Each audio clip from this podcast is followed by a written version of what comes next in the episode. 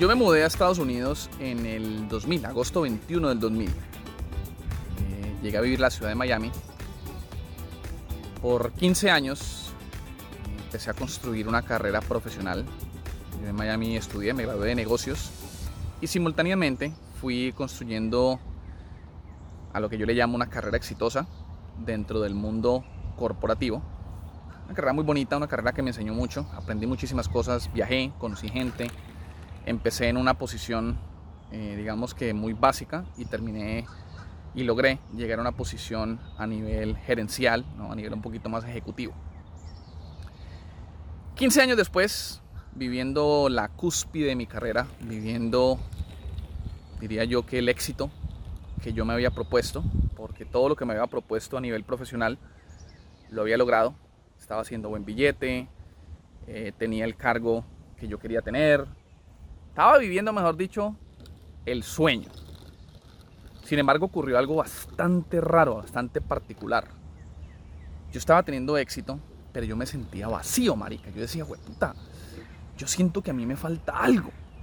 En ese momento yo no sabía qué era, inclusive en ese momento, hoy en día de pronto lo reconozco, esa sensación de vacío, esa sensación de que hacía falta algo, se fue, digamos que, disimulando un poquito por el tema de la fiesta, el tema de ¿no? alcohol, drogas, la rumba. Pero bueno, yo en ese momento no lo sabía. Sin embargo, yo empecé una búsqueda, empecé a buscar, puta, a mí qué es lo que me pasa, por qué me siento así. Y en esa búsqueda dicen que cuando el estudiante está listo, el profesor aparece. Terminé yendo a un seminario, es un seminario de un señor que se llama Anthony Robbins. Eh, en ese momento yo nunca me había expuesto a una vaina de esas. Uno llega allá y es un seminario raro, porque es raro, especialmente para el que nunca ha estado expuesto al tema del desarrollo personal. Un seminario interesante, eh, pero muy bueno, buenísimo. Y en ese seminario, cuatro días dura el seminario, recuerdo que el señor Anthony Robbins dio una frase que a mí me cambió literalmente la perspectiva de la vida, cambió mis prioridades. Esa, esa frase decía que el peor fracaso que uno puede tener es ser exitoso haciendo algo que a uno no le apasiona. Y yo dije, ¡puta!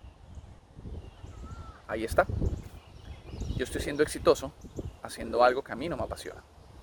Y en ese momento tomé la decisión de dejar de enfocarme en mi carrera profesional, en mi carrera corporativa, y me di el permiso de empezar a incursionar en lo que es el mundo del emprendimiento, que ha sido un proceso súper bonito, ha sido un proceso también muy bacano de muchísimo aprendizaje, porque el tema del emprendimiento, eso es otra.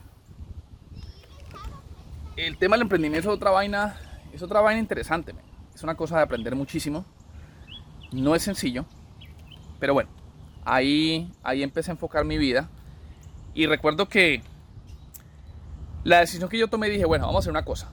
Yo voy a empezar a, a enfocarme en el emprendimiento yo no voy a dejar mi trabajo todavía porque pues obviamente la única forma que yo tenía para poder financiar mis proyectos empresariales pues era mi, empleo.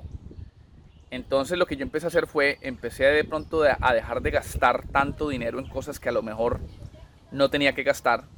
Recuerdo que en ese tiempo, en vez de tener dos carros, eh, mi esposo y yo optamos por tener nomás un carro nos mudamos a un apartamento más pequeño donde pudiésemos ahorrar dinero para que ese dinero que nos sobraba pudiésemos entonces reinvertirlo en algún tipo de emprendimiento. Cuento largo para hacerlo corto, esa decisión lo que nos llevó fue a poder comenzar nuestro propio negocio. Eh, hoy en día Calidad Insurance es, es, mi empresa, una agencia de seguros. Eh, llevamos ya tres años, ya vamos a cumplir tres años este año, cumplimos tres años desde el día que abrimos la oficina, poniendo en práctica todo lo que hemos aprendido ¿no? de emprendimiento, todo eh, el apoyo que nos han dado nuestras socias, desde el día uno la empresa ha crecido, ha crecido, ha crecido, va creciendo, va creciendo, va creciendo. Lento, pero seguro, pero va creciendo. Sin embargo, yo al día de hoy todavía yo no he dejado mi empleo. Yo todavía parte de mis ingresos vienen de un empleo. Y aquí quiero hacer una pausa y quiero utilizar mi historia para, para darte una perspectiva mía con respecto a lo que es el emprendimiento. ¿no? Hace 50 años emprender era para los vagos. El que emprendía era el vago que no quería estudiar o el vago que no sabía qué hacer con su vida. Eso era emprender hace 40 años. Hoy en día emprender se ha vuelto un tema cool. Es el tema de moda. Oh, qué chévere, emprendedor. Oh, oh. Sin embargo, mi gente, el tema de emprender es un tema complejo.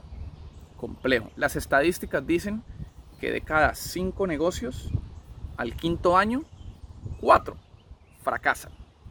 Emprender no es fácil. ¿Listo? Entonces, es, es común escuchar allá afuera, ay, ya usted está emprendiendo, dedíquese a su emprendimiento 100%. Yo no soy partidario de esa, de esa, de esa filosofía. Y les voy a decir por qué. Aquí también tiene que ver un poquito el tema de lo que es self-awareness. Son muy pocas las personas, muy pocas, las que son emprendedores de pura cepa. ¿Qué significa ser un emprendedor de pura cepa? Es una persona que prefiere dormir debajo de un puente antes de trabajarle a alguien. Es una persona que nació simplemente para emprender. No sabe hacer otra cosa. Emprender. Ese es el emprendedor de pura cepa. Son las personas que de pronto tienen tolerancia al riesgo mucho más grande que los demás.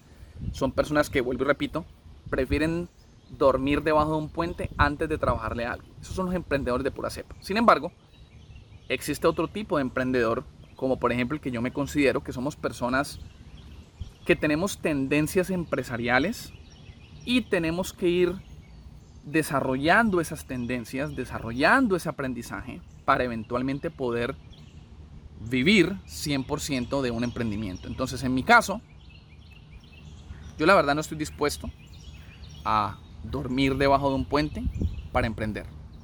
No, no estoy dispuesto a hacerlo. ¿Que lo puedo hacer? Seguro, a lo mejor lo puedo hacer, pero no, no estoy dispuesto a hacerlo. Entonces, yo voy lento, lento pero seguro. Yo opté por usar mi empleo como una fuente de, poder financiar mis, mis, mis proyectos empresariales. Y aquí les comparto algo para que se den cuenta que muchos emprendedores exitosos hicieron lo mismo. Si usted se lee la historia de Nike, la historia de, del señor Phil Knight, el fundador de Nike, ese señor, cuando comenzó Nike, él tuvo que emplearse, el trabajo que él se consiguió fue en una universidad dando clases de economía. Dando esas clases, ese, ese empleo fue lo que a él le permitió poder tener los recursos para poder comenzar esa marquita, una marquita ahí que alguna gente conoce, que se llama Nike. Señoras y señores, desde mi, desde mi perspectiva, la forma más práctica, más eficiente y más, digamos que de menos riesgo para financiar un proyecto empresarial es por medio de tu empleo. De tu empleo. Obviamente usted tiene que saber cómo